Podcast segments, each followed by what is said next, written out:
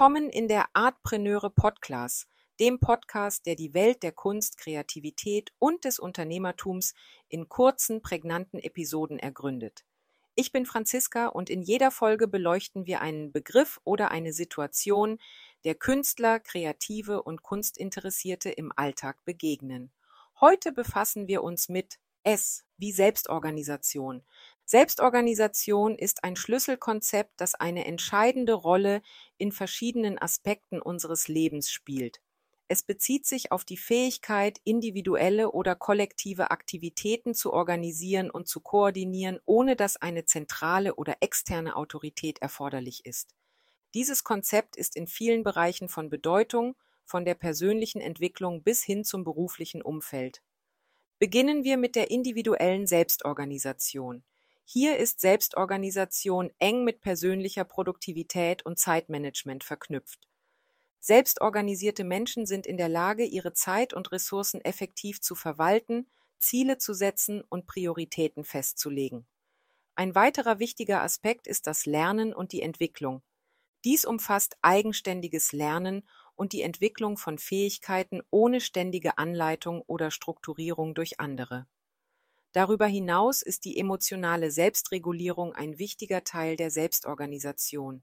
Sie umfasst die Fähigkeit, Emotionen zu erkennen, zu verstehen und angemessen darauf zu reagieren. Auch im kollektiven Rahmen spielt Selbstorganisation eine wichtige Rolle.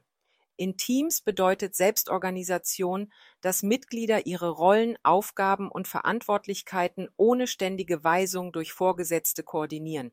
Im Bereich der Gemeinschaftsorganisation organisieren sich Mitglieder einer Gemeinschaft oder sozialen Gruppe selbst um gemeinsame Ziele zu verfolgen und Entscheidungen zu treffen, ohne sich auf formale Hierarchien zu verlassen.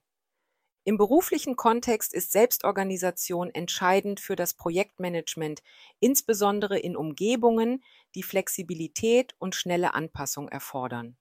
Für Unternehmer ist Selbstorganisation von entscheidender Bedeutung, um Ressourcen effizient zu nutzen, Chancen zu erkennen und auf Marktveränderungen zu reagieren.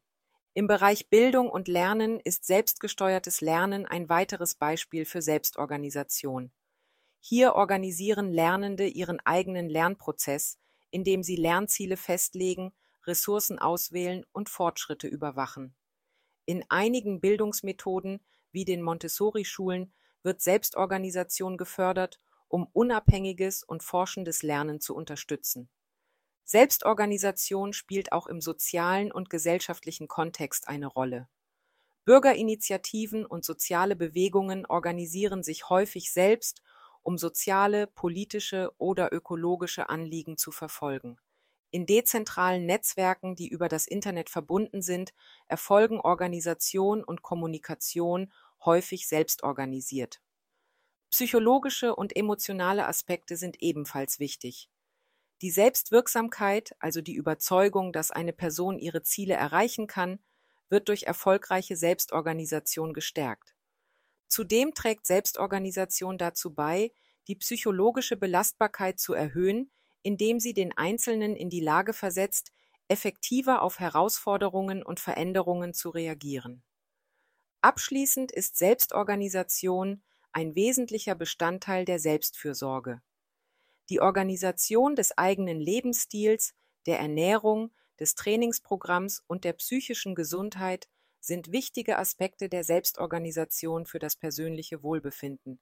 Insgesamt ist Selbstorganisation ein wesentliches Element persönlicher Leistungsfähigkeit, beruflichen Erfolgs, sozialer Teilhabe und allgemeinem Wohlbefinden.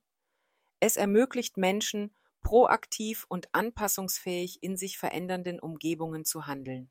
Das war's heute zum Thema Selbstorganisation. Und jetzt frage ich dich, wie selbstorganisiert schätzt du dich selbst ein? Falls du nach weiteren Inspirationen, Fragen oder Anregungen rund um Artpreneurship suchst, bietet dir meine Plattform artpreneure.de eine Fülle an Informationen. Abonniere gerne unseren Artpreneur Newsletter und folge uns auf unseren Social Media Kanälen um stets auf dem neuesten Stand zu bleiben. Ich freue mich darauf, dich auch beim nächsten Mal wieder begrüßen zu dürfen. Bis dahin, deine Franziska.